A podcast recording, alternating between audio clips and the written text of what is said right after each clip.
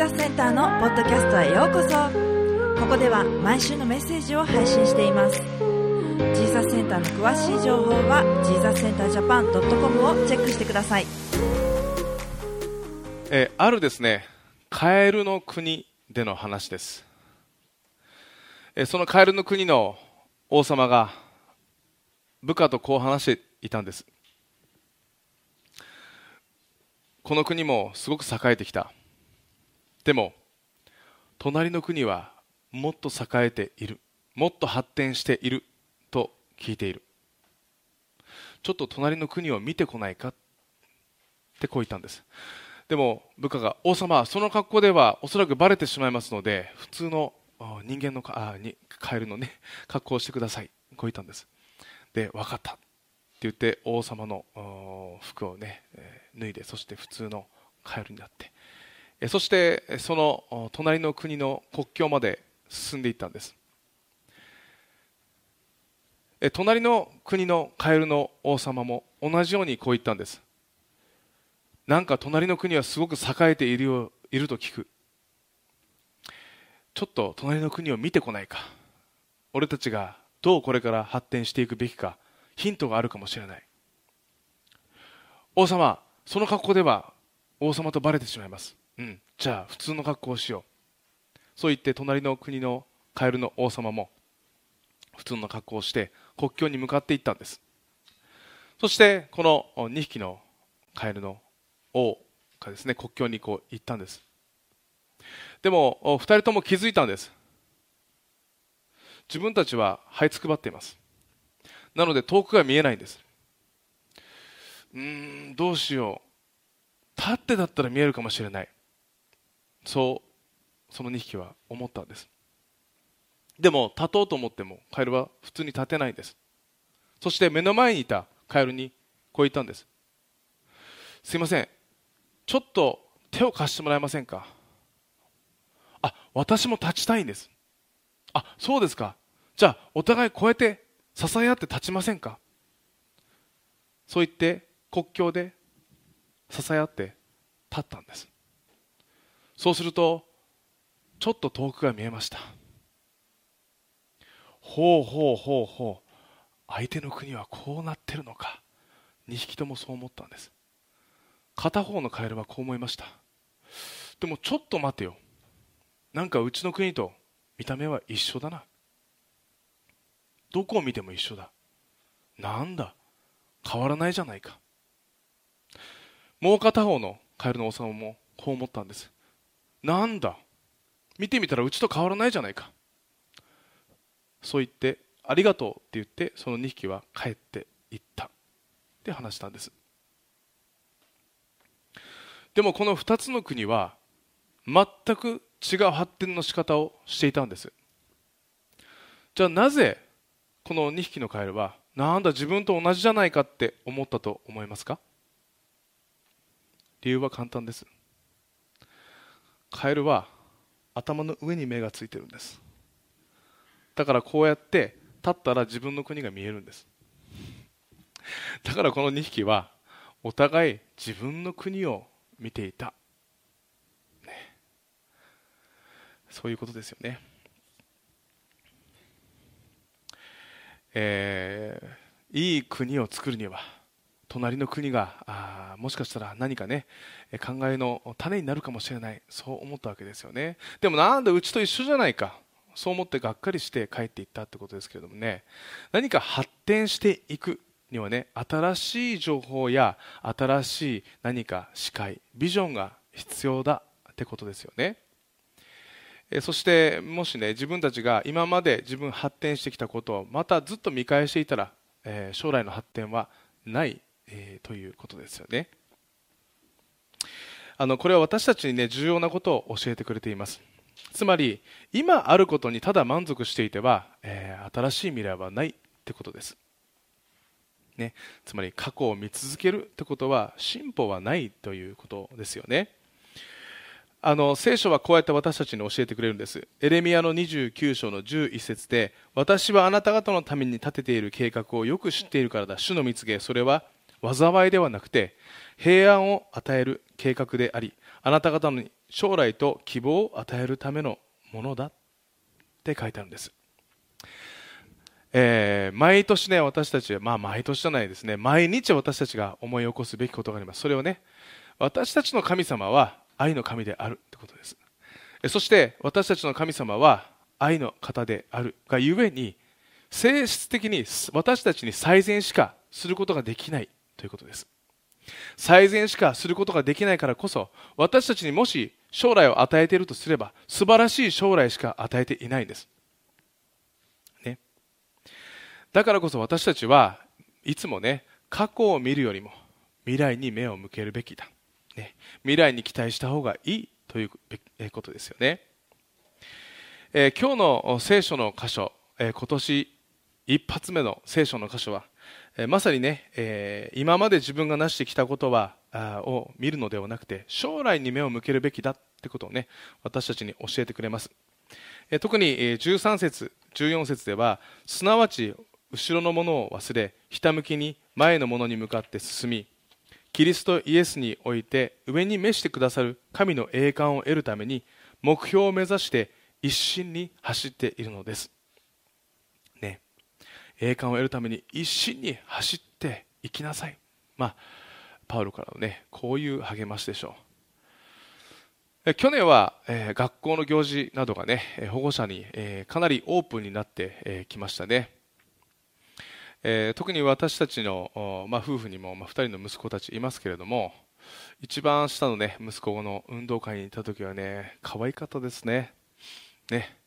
バーッと走っていくんですけどね。まあ親も必死ですよ。おいおいって言うとねみんなこうこうやって走っていきますね。みんなね。保護者に対してね。でまあ同じ、まあ、学校で、え、うちの長男が運動会をしたんですけどうちの長男は1年生です。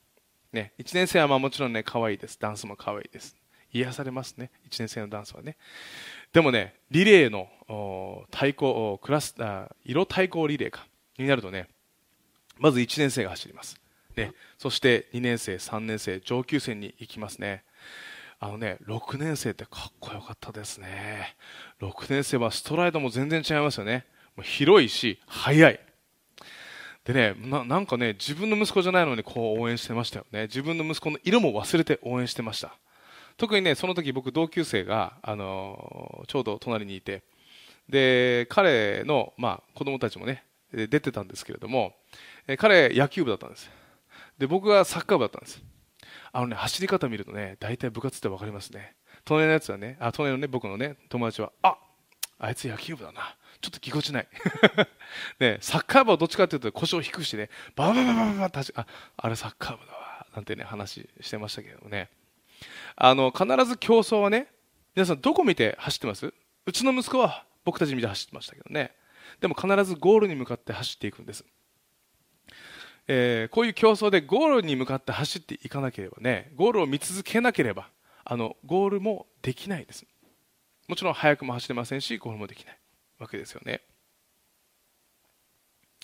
あの私たちも人生のレースを進んでいくときにパウロはこう言ったんですよそ見をしてはいけない、ね、神を見続けなさいそして神が準備してくださっている素晴らしい栄冠に向かって走っていきなさいそれはね素晴らしい将来があるからそれに向かって走っていきなさい、ね、進んでいきなさい。こういったわけですよね。ではなぜパウロはこのピリピ人への手紙でそうピリピたちのピリピの人たちに話したんでしょうか、ね、それはねパウロ自身神様に会う前の過去の功績また自分自身の中にね何も意味のあるもの神様の前にね、えー、意味のあるものは見出せなかったからです。パウロはイエス・キリストを信じる前はどういう人であったか、まあ、少し、ね、前にもねジーザセンターで学んでいます。パウロはユダヤ教の大先生にそれから将来は、ね、なる人だったんです。有名なラビガマリエルという人の弟子についていた、えー、もうエリート中のエリートでした。そして、まあ、当時はイスラエルも含めローマ帝国がこのヨーロッパを支配していました。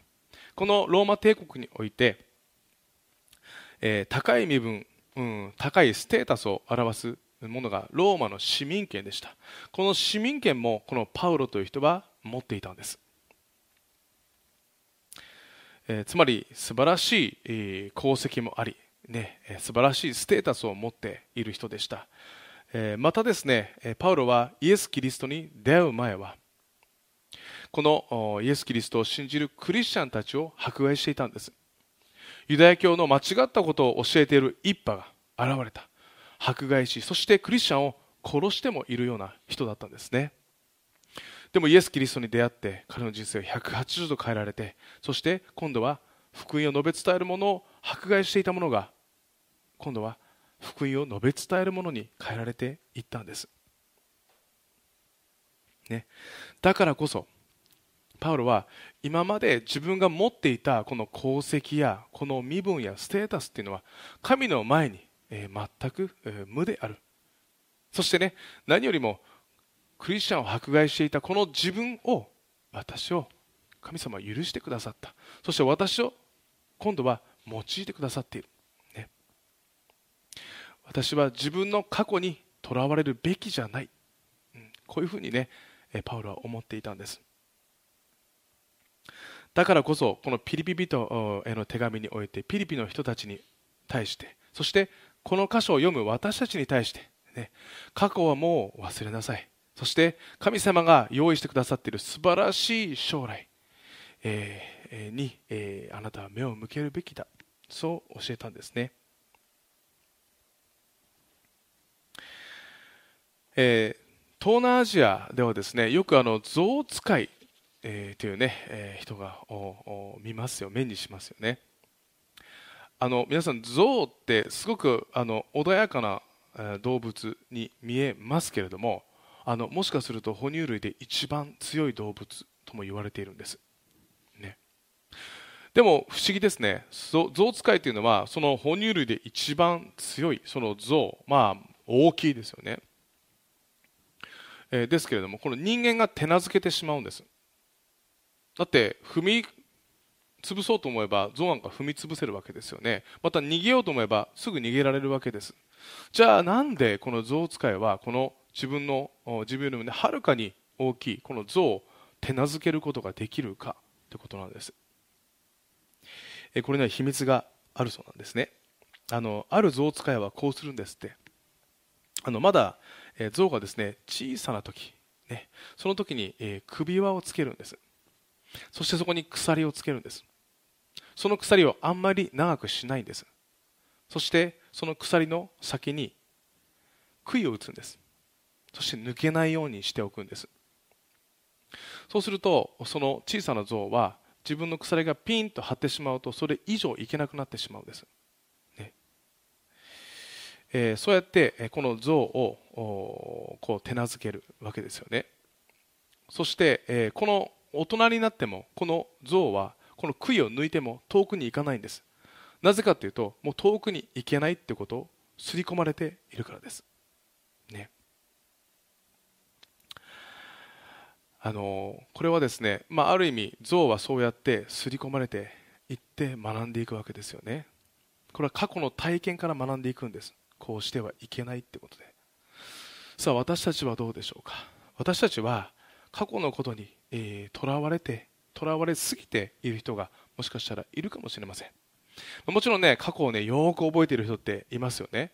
僕はあんまり覚えられないんですけれども すぐ忘れちゃう方なんですけれどもね、まあ、覚えられる人ってすごいなって思いますけれども。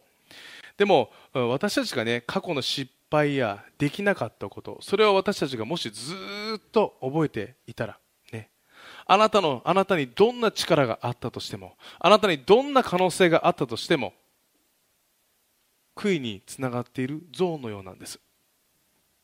ね。それ以上のことはできないです。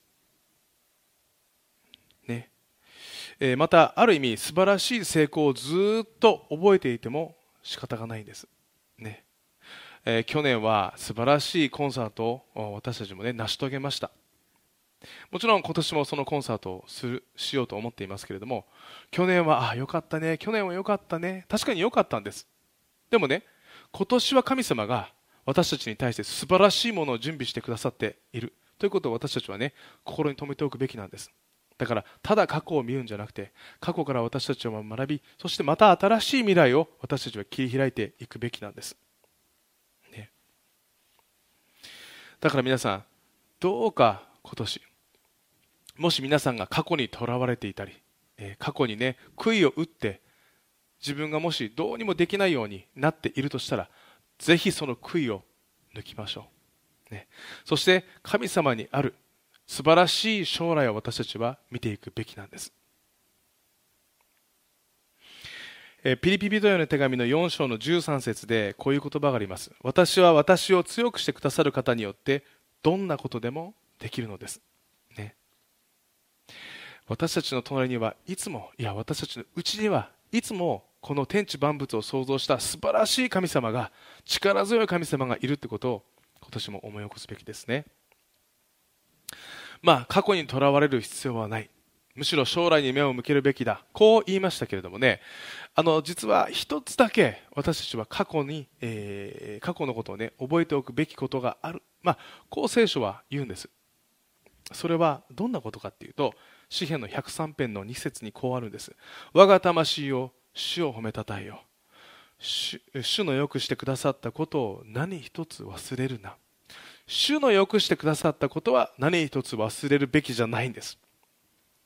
だから私たちの功績や様々なことっていうのはもちろん、えー、扉を閉めてね、前に進んでいくべきなんです。でもね、私たちの神様がどんなことをしてくださったのかっていうのは私たちのうちにいつもしまっておくべきなんです。あの時神様はこうしてくれたな。あの時神様はこんなことをしてくれた。もうこれは無理かもしれない。そう思っていたけれども神様は助けてくださった。神様はこの時にこう導いてくださったそれは私たちが覚えておくべきなんです、ね、でもその他のことは扉を閉めてそして素晴らしい将来の栄冠に向かって私たちは走っていくべきなんですね、えー、刑務所伝道団体の団体でプリズンフェローシップというものが、えー、あります。アメリカですね、えー、創始者である方がチャールズ・コルソンという方がいらっしゃったんですね。この方ですけれども、えー、彼はですねなんと40年間イエス・キリストの福音を受刑者に伝えるという働きをしてたんです。つまり刑務所伝道を彼はしていたんです。でも2012年の4月に、えー、天国に凱旋帰国して、まあ、亡くなったわけですね。その知らせは数々のメディアにも取り上げられました。彼の死を悔やむ人がたくさんいたんです。でもなんとある新聞は彼の死をこう報じたんです。ニクソン時代の汚れた詐欺師チャールズ・コルソン死去80歳と言ったんです、ね、そういう見出しで、えー、彼の死を伝えたんです。実はですねその昔コルソンは大統領補佐官だった頃、えー、この彼のね、えーまあ、政治的な敵に対してすごく冷たかったんです、しかしその後イエス・キリストに出会って彼はすっかり変えられたんですね。で今度は、えー、人のために生きよう。こういうふうにして、え彼の人生が変えられていったんです。そして、え彼はもしかしたら詐欺師と昔は呼ばれていたかもしれません。でも詐欺師がたくさんの人の人生に、えインパクトを与えるような、えそういう人に変えられていったんです。これは素晴らしい変貌を遂げたと言えますよね。じゃあなぜこれま、えー、こんな感じでこう彼がね素晴らしく変えられ変えられたのか。なんでこんな風に変貌を遂げることができたのかってことですね。それはね神との希望ある未来に目を向けたからです。彼は自分の周りにあった悔いを全て抜いたんです、ね、自分はこんなこともしあんなこともした。でもその悔いを全部抜いて過去に扉を閉めてそして神様が準備してくださっているこの素晴らしい栄冠のために彼は将来を見続けていたわけですね。